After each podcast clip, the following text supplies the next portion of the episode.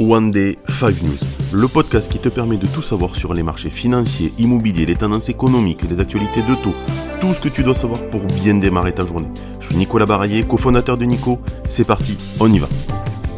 Bienvenue à ces actualités du 8 juillet 2023. Allez les enfants, c'est les vacances. On est parti pour les actualités pour autant. Les chiffres officiels de l'emploi aux États-Unis présentent des aspects positifs et négatifs, ce qui n'a pas entièrement apaisé les marchés boursiers. Cependant, une légère relaxation des taux d'intérêt a favorisé le rebond du Nibai. Pour la première fois de la semaine, le CAC 40 termine la séance de vendredi en hausse, 0,4%, malgré une perte hebdomadaire de 4%.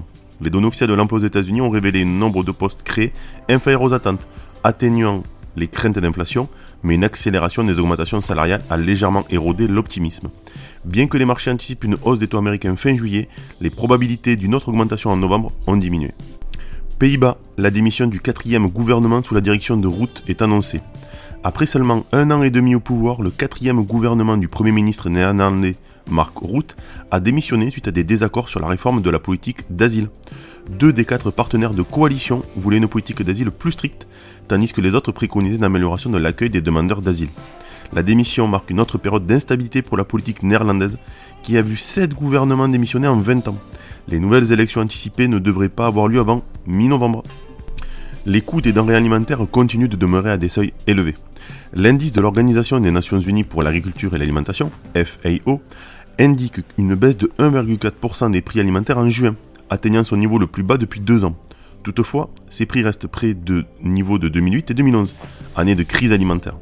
Cette diminution est attribuée à la baisse des prix des céréales, mais les ménages les plus modestes demeurent touchés en raison des conflits et des variations climatiques. Une remontée des prix est à craindre avec l'éventualité d'un épisode El Niño qui pourrait affecter les productions de sucre et de riz. On accuse les banques britanniques d'exclure des clients à raison de leur position politique. Certaines personnalités britanniques, dont Nigel Farage, ancien député européen d'extrême droite, prétendent être exclus par les banques locales en raison de leurs croyances politiques. Le gouvernement conservateur incite l'organisme de régulation financière, la Financial Conduct Authority, à examiner ces accusations. Farage, fervent soutien du Brexit, affirme que plusieurs banques lui ont refusé leurs services sans explication, ce qu'il qualifie de persécution politique. Ces allégations ont relancé le débat sur le cancel culture et l'équilibre entre la liberté d'expression et les risques commerciaux pour les banques. L'offre de Niel, Pigas et Zouari pour Casino est étendue jusqu'au 10 juillet. 3F Holding, le consortium d'investissement formé par Xavier Niel, Mathieu Pigas et Mouez Alexandre Zouari, a étendu la validité de leur offre pour Casino jusqu'au 10 juillet. Cette offre, déposée initialement le 4 juillet, est en compétition avec celle de l'homme d'affaires tchèque Daniel Kretinsky et marque l'adrette de la charrière pour augmenter le capital du distributeur basé à Saint-Etienne.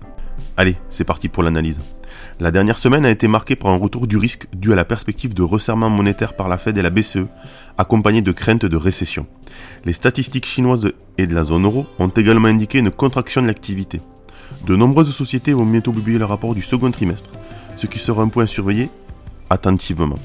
Les principaux indices boursiers ont affiché des baisses significatives, tandis que certaines entreprises ont enregistré des gains et des pertes notables. N'oubliez pas, c'est le dernier jour pour vous inscrire sur la newsletter One Day 5 News. Je vous mets le lien dans nos commentaires. À partir de lundi prochain, je ne l'enverrai qu'à ceux qui se sont inscrits. Bonne journée à tous